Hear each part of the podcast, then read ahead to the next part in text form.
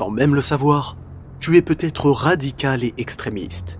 Oui, tu crois être quelqu'un de normal et pourtant, dans tes choix, ton mode de vie, ton alimentation ou ta croyance, tu es dans des extrêmes. Observe ce trait. Il est composé de deux parties extrêmes. D'un côté, le trop, et de l'autre côté, le peu. Si tu te goinfres de fast-food et de sucreries, sache que tu es dans l'extrême trop. Si tu te prives d'alimentation, sache que tu es dans l'extrême peu.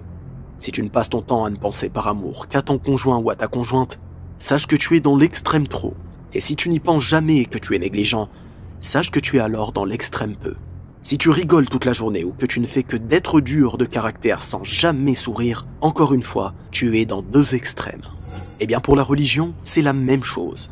Il se peut que tu sois négligent envers ton Créateur, que tu ne fasses pas tes prières, que tu consommes des choses illicites ou que tu passes trop de temps sur des choses qui ne te seront que très peu profitables, tu seras alors dans ce cas dans l'extrême peu.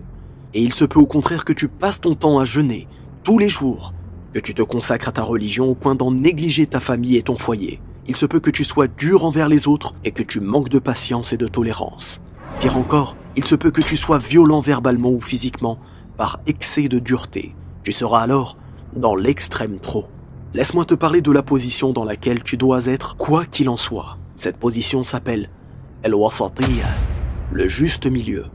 Il s'agit de la position du prophète sallallahu alayhi wa sallam au sujet de toute chose, religieuse ou mondaine, physique ou sentimentale. Oui, tel était le positionnement du meilleur des hommes. Est-ce qu'il jeûnait tous les jours? Non. Est-ce qu'il était dur au point de ne pas sourire? Non. Était-il violent ou trop laxiste? Non.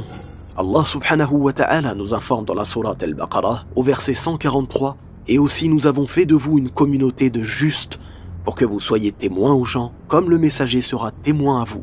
Dans un hadith, le prophète sallallahu alayhi wa sallam dit Défiez-vous de l'exagération, défiez-vous de l'exagération, défiez-vous de l'exagération. Toutes les sectes aujourd'hui existantes sont apparues à cause de l'exagération et de l'extrémisme. C'est d'ailleurs ce qui peut mener les gens au shirk, le contraire du tawhid, en exagérant dans l'estime qu'ils ont envers certaines personnes, vivantes ou mortes. Je vais te donner maintenant un moyen simple de savoir si tu es dans un extrême et si tu dois te conformer. Allah subhanahu wa ta'ala nous dit dans la sourate Al-Imran au verset 7 C'est lui qui a fait descendre sur toi le livre. Il s'y trouve des versets sans équivoque qui sont la base du livre et d'autres versets qui peuvent prêter à interprétations diverses. Tu vas te dire Mais en quoi ce verset peut-il m'aider? Eh bien, écoute la suite de ce verset. Les gens donc qui ont au cœur une inclinaison vers l'égarement mettent l'accent sur les versets à équivoque. En bref, si une personne a une inclinaison vers l'égarement, c'est bien souvent synonyme d'exagération et d'extrémisme dans le cœur. Ainsi, cette personne met l'accent sur ce qui peut prêter à interprétations diverses sans rechercher des preuves et choisit ce qui l'arrange pour se rassurer, au lieu de choisir ce qui pourrait être le plus juste vis-à-vis de son créateur. Alors, reviens au juste milieu.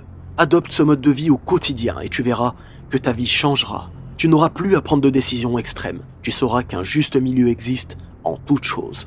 Avant de finir, fais bien attention. Sache que bien souvent les personnes voulant sortir d'une extrême légèreté, c'est-à-dire une vie de débauche, veulent vite effacer leur passé et adopter la religion en étant d'une extrême dureté. Et ceci sans même passer par le juste milieu. Alors, sois patient. Sois tolérant avec ceux qui n'ont pas encore eu l'occasion de changer. Invoque pour eux et ne les critique pas et aie à cœur d'être constamment dans un juste milieu. Wallahu a'lam. Barakallahu fikum. Wassalamu alaykum wa rahmatullah.